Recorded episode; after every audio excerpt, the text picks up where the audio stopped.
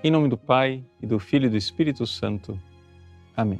Meus queridos irmãos e irmãs, o Evangelho de hoje continua aquele discurso de Jesus, o Sermão da Montanha, em que ele finalmente explica o que nós começamos a falar ontem. Ontem nós dissemos não matar, mas não só não matar externamente, não matar interiormente. Tudo bem, não matar interiormente, mas não somente não matar interiormente, perdoe. Não perdoar, mas não somente não perdoe, perdoar. Ame o seu inimigo. Pronto.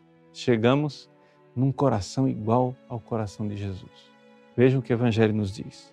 Vós ouvistes o que foi dito: amarás o teu próximo e odiarás o teu inimigo. Eu, porém, vos digo: amai os vossos inimigos e rezai por aqueles que vos perseguem. Assim vos tornareis filhos do vosso Pai que está nos céus, porque Ele faz nascer o sol sobre os maus e bons e faz cair a chuva sobre justos e injustos. Sede perfeitos, conclui ele, como o vosso Pai Celeste é perfeito.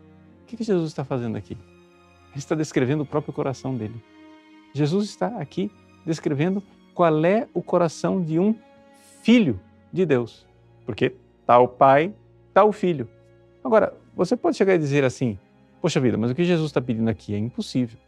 Jesus, imagina se nós agora fôssemos montar a sociedade inteira com esta lei. Não, o que Jesus está fazendo aqui, ele não está dando uma lei para ser colocada na Constituição ou no Código Penal de uma nação.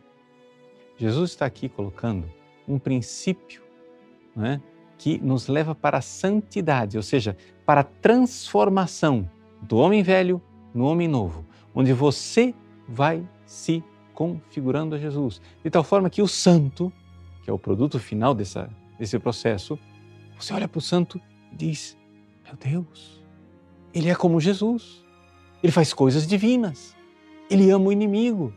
Como Jesus que morreu na cruz, dizendo: Pai, perdoa, eles não sabem o que fazem. Eis aí o coração do filho com F maiúsculo. Quando éramos inimigos, recorda São Paulo, Deus nos deu o seu filho Eis aí o coração do Pai expresso no coração do Filho. Bom, nós não queremos somente ser bonzinhos.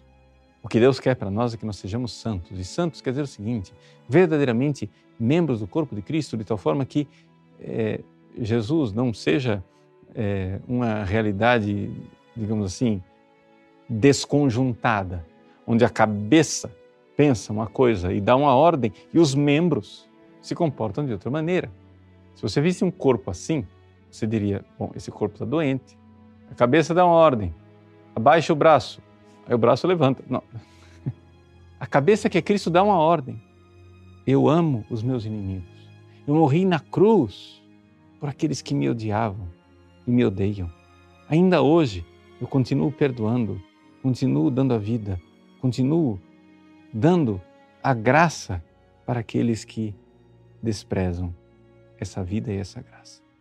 Por quê? Porque Deus, Deus ama os inimigos e quer nossa salvação.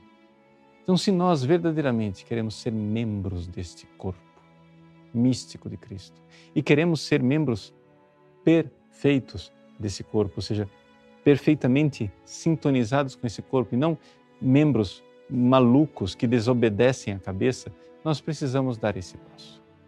O que é que une um corpo? É a alma, o Espírito Santo. É o Espírito Santo que une a nós, membros, à cabeça que é Cristo. Então peça a Deus. Vá mortificando com as obras quaresmais o seu egoísmo. Vá pedindo a graça através da oração.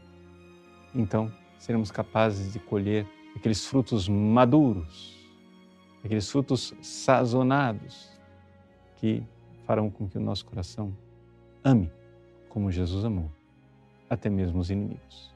Deus abençoe você. Em nome do Pai, do Filho e do Espírito Santo. Amém.